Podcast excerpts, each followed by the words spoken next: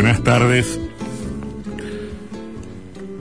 Al final del día uno se pregunta si los gobiernos ajustan porque creen que deben ajustar o si mm, es una parada inevitable de sus trayectorias, de sus escogidas trayectorias, porque en general los gobiernos, todos ellos, niegan que su pretensión, que su voluntad sea la del ajuste y sin embargo los gobiernos, todos ellos, en algún momento terminan ajustando. Y uno se pregunta en qué momento se fue todo al diablo, en qué momento eh, empezamos a gastar muchísimo más de lo que entraba, eh, generando un problema estructural y obligando a hacer lo que presuntamente los gobiernos dicen que les disgusta. Esto es eh, contraer el gasto y buscar el equilibrio en las cuentas, al que por otra parte nunca terminan de llegar. Al gobierno actual, por ejemplo, le encanta recordar los fracasos económicos del macrismo y sobre todo dos de sus tendencias, dos de sus predilecciones, la contracción del gasto y su vocación por endeudarse. En el plano discursivo, en el de la polémica, el gobierno se siente cómodo en ese rol y experimenta que su clientela más fiel, que su electorado más seguidor, eh, recibirá con agrado esa clase de exteriorizaciones. La identidad, se sabe, se suele construir por la negativa, por la diferenciación. Pero el gobierno del presidente Alberto Fernández, debilitado evidentemente por un traspié electoral que también puede encontrar razones en determinadas tendencias económicas puestas en práctica desde el poder, se ha caracterizado también por ajustar las cuentas del sector público siendo que eso es una presunta distorsión en la que incurren sus rivales, sus adversarios y no él. Algunos resultados virtuosos, lo veíamos la semana pasada, cuando considerábamos cómo estaba conformado el presupuesto de la provincia de Entre Ríos para el año 2003, tienen que ver con ese doble efecto que genera la inflación sobre las cuentas públicas. Cuando hay inflación, los gobiernos licuan sus deudas mediante el procedimiento de gastar un poco menos de la variación del índice de costo de vida. Puedo gastar un poquito más, pero no tanto más como, como ha aumentado la inflación y con eso ya estoy haciendo un aporte al equilibrio de los de las cuentas, por el lado de las erogaciones. Por el lado de, los ingresos, los gobiernos se benefician muy rápidamente del efecto que sobre el fisco, que sobre la tesorería, tiene el consumo popular.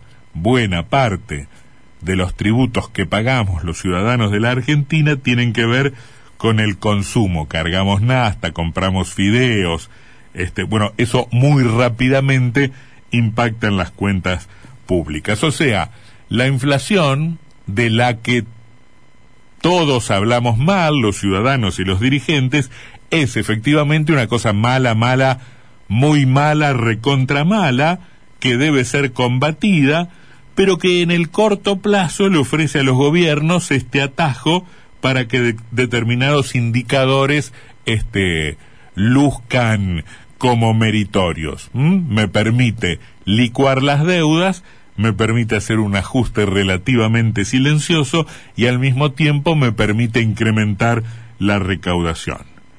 Algunos números de este tiempo confirman ese doble efecto y confirman también que el ministro de Economía de la Nación, Martín Guzmán, em, que probablemente no tenga grandes éxitos para presentar, mantiene sí relativamente bajos los números del déficit del sector público. Se sabe, esto es o ha sido y abiertamente un motivo de, em, de polémica o de controversia hacia el interior de la alianza gobernante.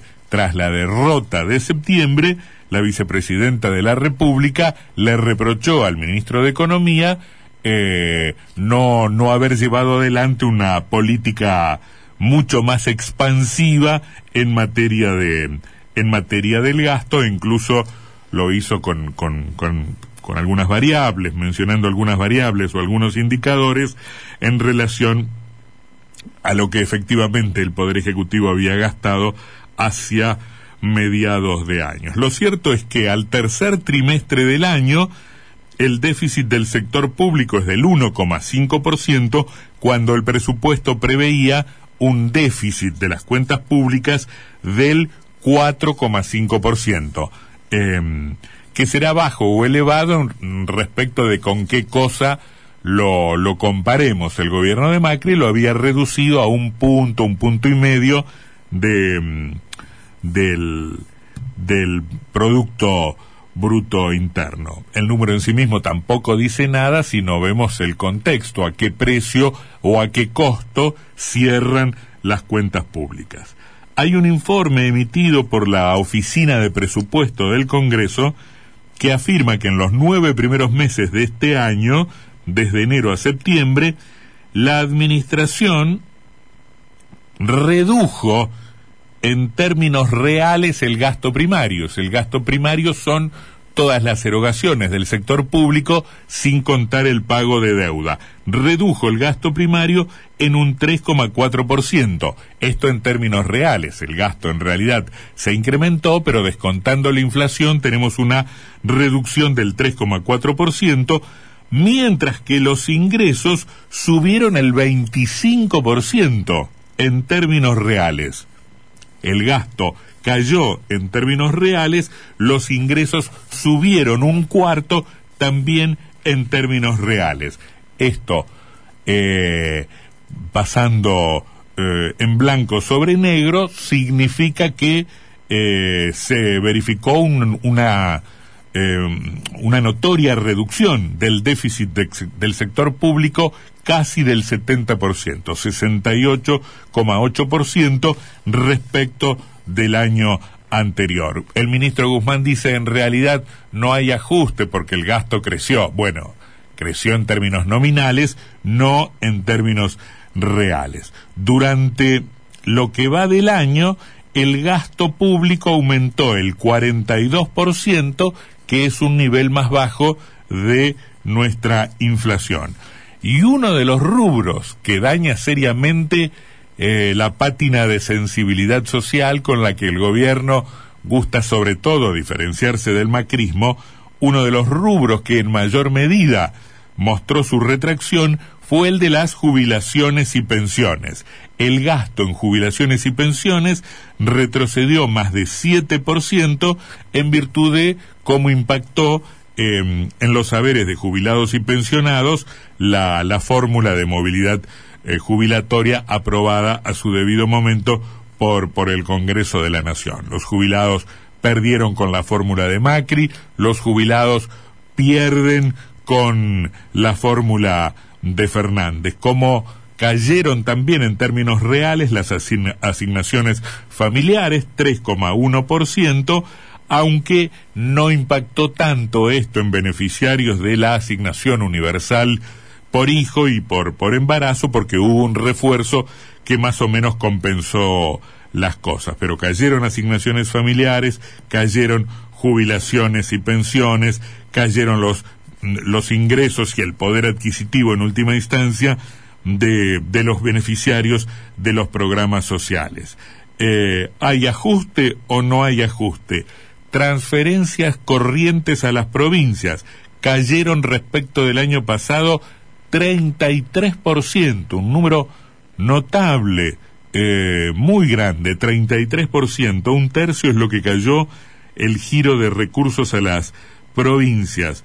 Em, y cayó también, este, en las universidades, acaso por falta de internet no se han enterado, siempre tan activas, eh, tan bulliciosas, tan contestatarias, este, no sé qué pasa en este caso, las transferencias a las universidades se, mm, se contrajeron un 3,1%. El incremento de los salarios de los docentes universitarios no compensó la suba en el nivel general de precios. En general, todos los rubros que hemos recorrido marcan una contracción, marcan un ajuste en el que la inflación jugó un rol preponderante. Sí, en términos reales, hubo dos rubros donde no hubo ajustes, sino subas, subsidios a la energía y subsidios al transporte.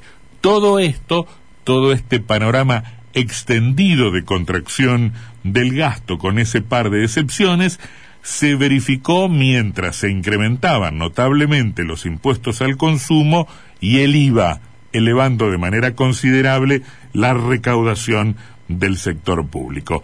El gobierno, efectivamente, fruto de esos dos elementos combinados de la inflación, efectivamente ajustó sus, sus cuentas, lo que lleva a pensar en una conclusión un poco apresurada, pero que por lo menos eh, para, para este ítem no, no luce disparatada, que algunas diferencias en torno a concepciones em, y, y, roles y, y funciones y prioridades en el sector público no son tan distintas. O sea, los, las fuerzas políticas que gobiernan parecen que a su turno se, se distribuyen las responsabilidades, los discursos y las dificultades para terminar apelando a fórmulas que, más allá de los instrumentos, terminan siendo compartidas. Nuevamente, el ajuste en el sector público eh, emparenta a los miembros de, de la grieta. Todos ajustan. Algunos ajustan alardeando del ajuste otros ajustan disimulando el ajuste, más los condenados por el ajuste, más allá de las identificaciones infantiles, este me gusta, pese a que me joroba, este, saben que al final del día el resultado es el mismo. El ajuste pega en el bolsillo, erosiona los niveles de consumo, desgasta el poder adquisitivo de la gente, independientemente de que echemos la culpa al ajuste alardeado o al ajuste disimulado.